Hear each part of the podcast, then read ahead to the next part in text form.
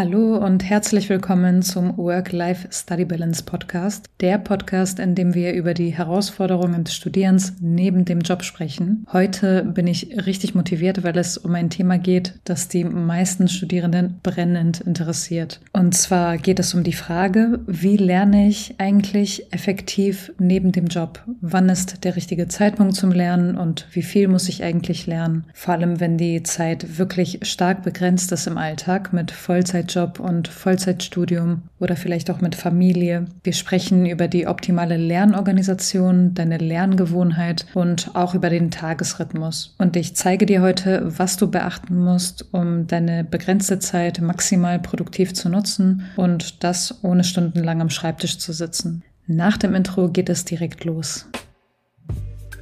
Herzlich willkommen in deinem Work-Life-Study Balance Podcast. Ich bin Dimi von Dual ohne Qual und ich zeige dir, wie du Studium, Job und Privatleben unter einen Hut bekommst. Erfahre, wie du deinen Alltag effektiv gestaltest, deine Prüfungen erfolgreich bestehst und sogar Zeit für dich findest, ganz ohne schlechtes Gewissen.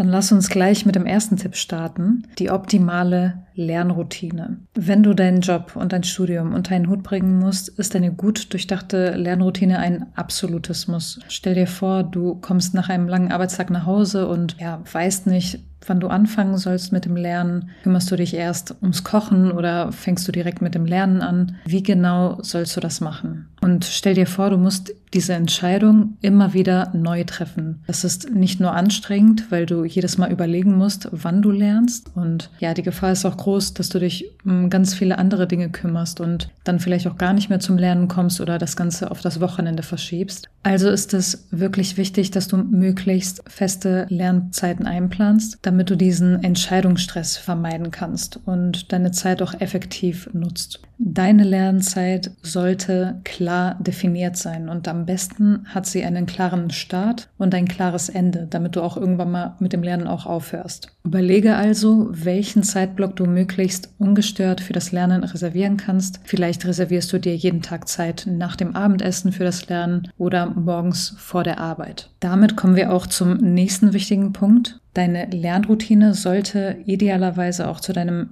individuellen Rhythmus passen. Vielleicht bist du morgens am produktivsten und möchtest daher früh aufstehen, um vor deiner Arbeit zu lernen, oder du nutzt den ruhigen Nachmittag oder Abend nach der Arbeit. Nicht alle Studierende haben auch flexible Arbeitsmodelle. Daher musst du einfach mal selbst ausprobieren, was für dich am besten funktioniert, was deine Rahmenbedingungen sind und dich dann in deinem Tagesablauf danach ausrichten. Ich kann dir sagen, ich bin absolut kein Morgenmensch. Ich weiß noch, ich habe damals auch auf Coaches gehört, die auf den 5 AM oder noch krasser äh, 4 AM Club geschwört haben. Und ich habe es ja, so ein paar Mal ausprobiert, aber nee, das war damals und ist auch bis heute noch definitiv nicht mein Ding. Ich bewundere zwar die Menschen, die das können. Man hat ja zum Beispiel dann auch mehr von der Tageszeit, wenn man früh anfängt und dann auch früher Schluss, Schluss macht. Aber ich bin ein nachtaktiver Mensch und ja, bin auch eher abends kreativ und produktiv. Und so habe ich das gemacht, dass ich dann im Studium lieber nach der Arbeit gelernt habe. Also absolut keine Frühaufsteherin. Frühaufstehen macht mir schlechte Laune und ist in meinem Fall auch nicht effektiv.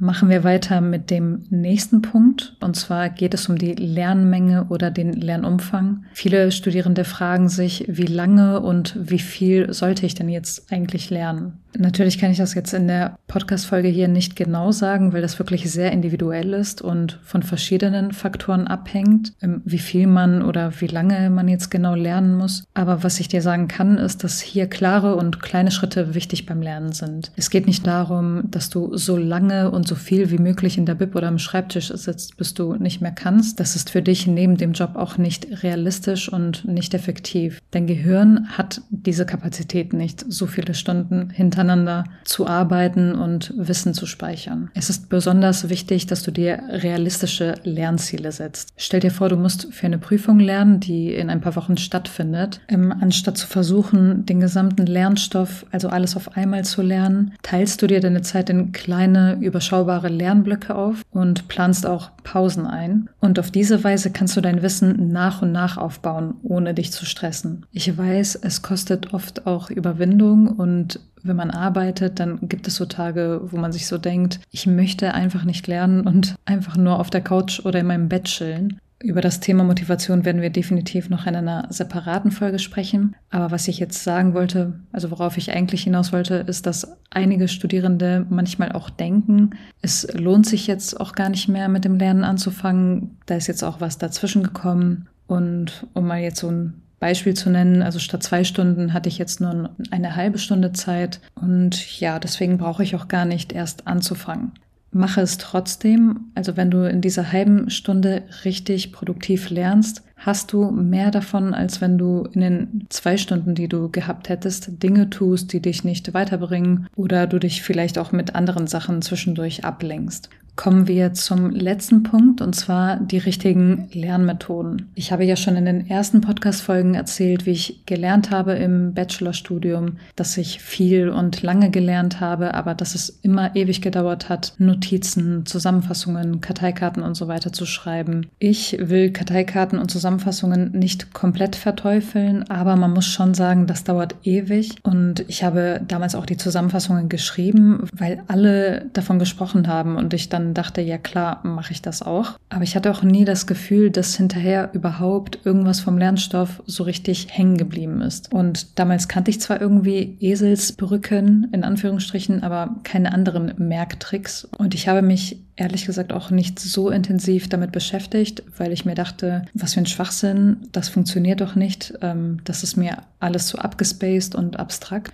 Aber es gibt sie wirklich. Techniken, die dir helfen, Informationen schneller und einfacher zu behalten. Ich nenne dir mal ein Beispiel. Stell dir vor, du musst dir eine lange Liste von Fakten merken. Anstatt sie einfach auswendig zu lernen, könntest du sie in eine Geschichte oder ein Bild integrieren, das dir leichter im Gedächtnis bleibt. Und das klingt vielleicht im ersten Moment kompliziert und abstrakt, ist es aber gar nicht. Also es ist Übungssache und es fühlt sich zu Beginn etwas ungewohnt an und einige Studierende ja, wie soll ich sagen, gehen vielleicht so ein bisschen verkopft an die Sache ran und können sich mit diesen Methoden erstmal nicht identifizieren. Aber ähm, mit etwas Übung wirst du dann kreativer und plötzlich macht es dann richtig Bock, diese Techniken auch anzuwenden, weil du dir den Stoff viel schneller und einfacher merkst und es ja auch motivierend ist. Natürlich gibt es auch andere Methoden. Hier muss man auch sagen, nicht jede Methode eignet sich für jedes Modul oder jedes Fach, aber das würde hier jetzt den Rahmen sprengen. Was ich aber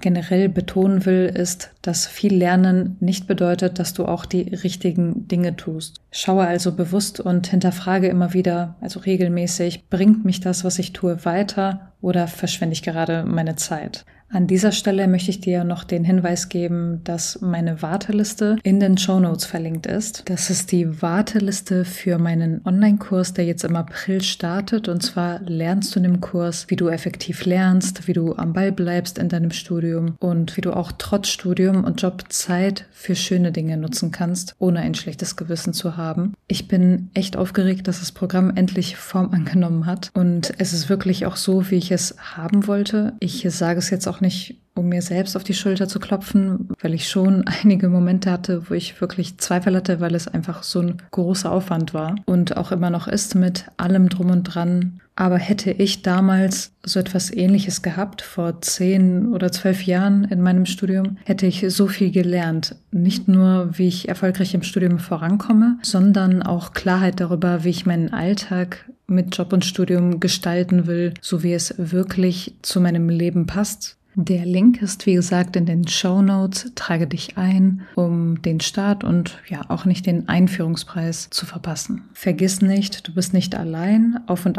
Abphasen sind auch normal. Bleib einfach am Ball und lass dich nicht von Kleinigkeiten stressen oder ärgern. Tschüss und bis nächste Woche.